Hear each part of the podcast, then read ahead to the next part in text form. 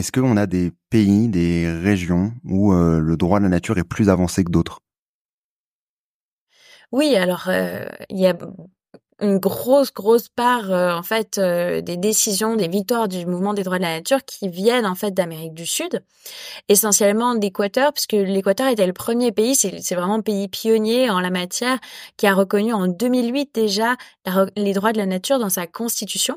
À l'occasion d'un référendum, les citoyens d'Équateur donc se sont prononcés pour inscrire les droits de la Pachamama, de la terre-mère, dans l'article 71 de leur constitution, et lui reconnaissent donc désormais des droits fondamentaux et la possibilité pour chaque personne en Équateur d'agir en justice pour représenter la terre-mère et chaque entité qui la compose.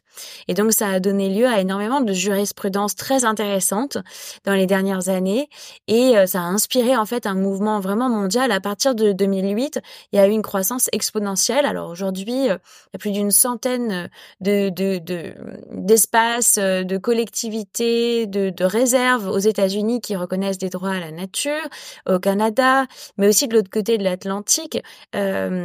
En Afrique, en Ouganda, au Bénin notamment, mais aussi dans d'autres États. En Inde, le mouvement est un peu timide, mais euh, il arrive. Au Bangladesh également, au Pakistan, on a des décisions très intéressantes. Et puis euh, en Europe, l'Espagne est le premier pays à avoir officiellement écrit une loi pour reconnaître les droits de la Marmée Nord, qui est donc le premier écosystème titulaire de droits fondamentaux en Europe et qui a été suivi de près par les îles Loyauté, qui est un territoire français. Hein.